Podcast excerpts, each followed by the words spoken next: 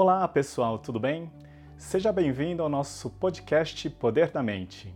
O tema de hoje é a respeito de como nós podemos convencer as pessoas sobre as nossas ideias, propostas, sugestões, utilizando a sua melhor habilidade de persuasão, para inclusive obter melhor resultado na receptividade das suas ideias, mas sobre a perspectiva da PNL. Já existem vários estudos relacionados à vertente da influência e manipulação. Por outro lado, hoje eu gostaria de falar mais sobre a perspectiva de como alinhar os interesses. Para começar, como eu sempre faço, eu gosto de falar sobre a origem da palavra. Isso mesmo. Então, persuasão vem do latim persuasio ou persuadere. Se a gente separar a palavra, Per significa completamente e suadere significa convencer. Então nós podemos dizer que significado é convencer completamente. E se a gente for buscar a origem da palavra convencer, vem da palavra convenciere, que significa provar que algo é ou não é verdadeiro. Então, no final das contas, persuasão tem a ver em convencer ou provar algo para outra pessoa. Bom, enfim, já existem diferentes estudos, teorias, técnicas, inclusive, falando sobre persuasão. Bom, como dica desses estudos, o Robert Cialdini ele traz no seu livro Armas da Persuasão é, algumas estratégias que ele consolidou depois de uma longa pesquisa que ele conseguiu realizar e descobrir e decifrar algumas estratégias mentais que facilitam essa influência na comunicação. Então ele fala sobre reciprocidade, ele fala também sobre aprovação social, comprometimento e coerência, afeição, escassez e inclusive autoridade. Isso também tem a ver com os gatilhos mentais que a gente fala na hipnose. Mas não, não é o tema hoje falar sobre os aspectos ou a vertente da influência. Como segunda dica, talvez, né, de literatura, o Steve Allen tem em seu livro Persuasão e Influência e ele fala sobre o contexto da PNL e as estratégias da PNL, como pode empoderar o processo de influência e persuasão. E como eu posso complementar essas teorias? Inclusive para não ser redundante em repetir essas técnicas e teorias desses, dessas fontes de estudos já consolidadas. Então, aqui a ideia é exatamente ser um pouco mais prático e trazer algo que possa facilitar a utilizar, inclusive, essas estratégias de persuasão.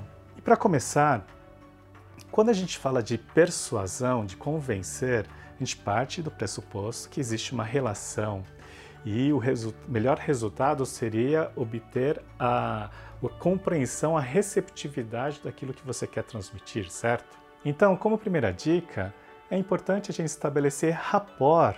Então, eu vou deixar aqui um card de um vídeo que eu falo só sobre rapport e algumas técnicas para que você possa melhorar a empatia e afinidade nessa relação e potencializar a condução da conversa.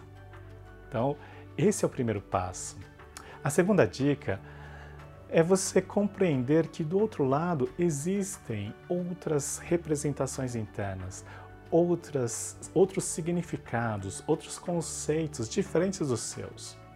Porque ninguém é obrigado a gostar das mesmas coisas que você gosta. Ninguém é obrigado a aceitar as mesmas verdades e julgamentos que você tem. É importante você entender que cada um de nós tem uma, um repertório de informações que a gente diz que é nosso mapa de interpretação de realidade que são distintas de qualquer outro indivíduo. E quando a gente quer vender ou convencer alguém, a gente parte do pressuposto de que a outra pessoa tem que gostar das mesmas coisas que você gosta, ou as, a outra pessoa tem que entender das mesmas coisas que você entende. E muitas vezes isso não é a verdade. Então é importante você aceitar que existe uma outra quantidade, outro conjunto de ideias e pode ser totalmente diferente das suas. E, inclusive, para a terceira dica, eu diria que é importante você praticar a escuta ativa. Porque para você entender esse outro mapa, é importante você ouvir mais do que falar. Porque, de novo, quando você quer convencer, quando você quer vender, você está mais preocupado em falar tudo aquilo de bom que você quer falar da sua proposta. Mas, por outro lado, deixa de dar oportunidade para escutar, inclusive, as necessidades da outra pessoa, ou, inclusive, entender melhor a, a, as características da, da outra pessoa, para que você possa melhorar a sua estratégia de persuasão.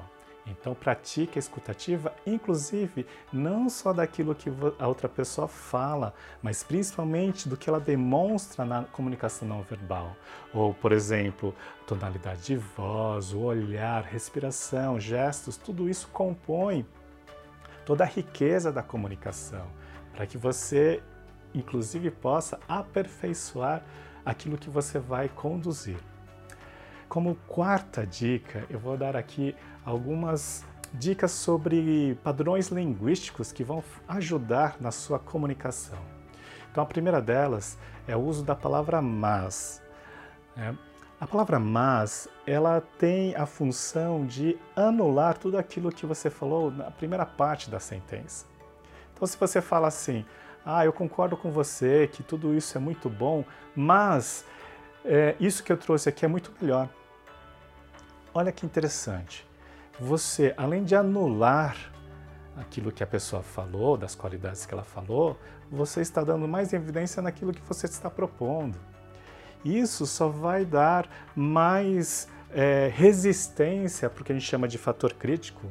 Aqui na, no córtex pré-frontal existe toda uma parte racional e lógica, né, onde tem toda a parte crítica e analítica daquilo que a gente recebe de informação. Então, quando você utiliza essa comunicação, isso vai diminuir a afinidade ou empatia e vai aumentar a resistência de receber mais informações. Então, procure evitar a palavra mas. E por outro lado, utilize a palavra e, porque o e sim tem a pressuposição de adicionar ou complementar elementos na sentença.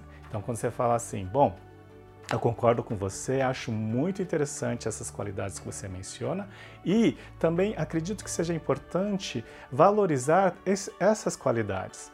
Então, o que você está falando é, além de valorizar, né, é, é, enaltecer aquilo que a pessoa disse, você trazer outras ideias. E isso vai enriquecer o mapa da pessoa sem afetar a empatia ou mesmo a afinidade nesta relação.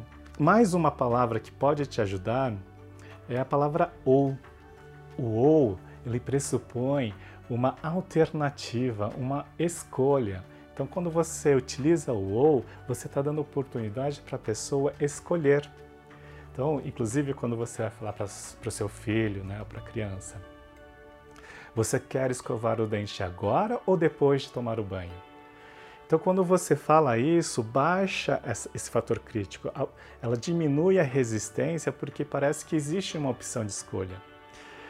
E isso vai dar oportunidade para ela escolher um dos dois, certo? Mas no fundo, no fundo, o objetivo seu alcançar é escovar os dentes.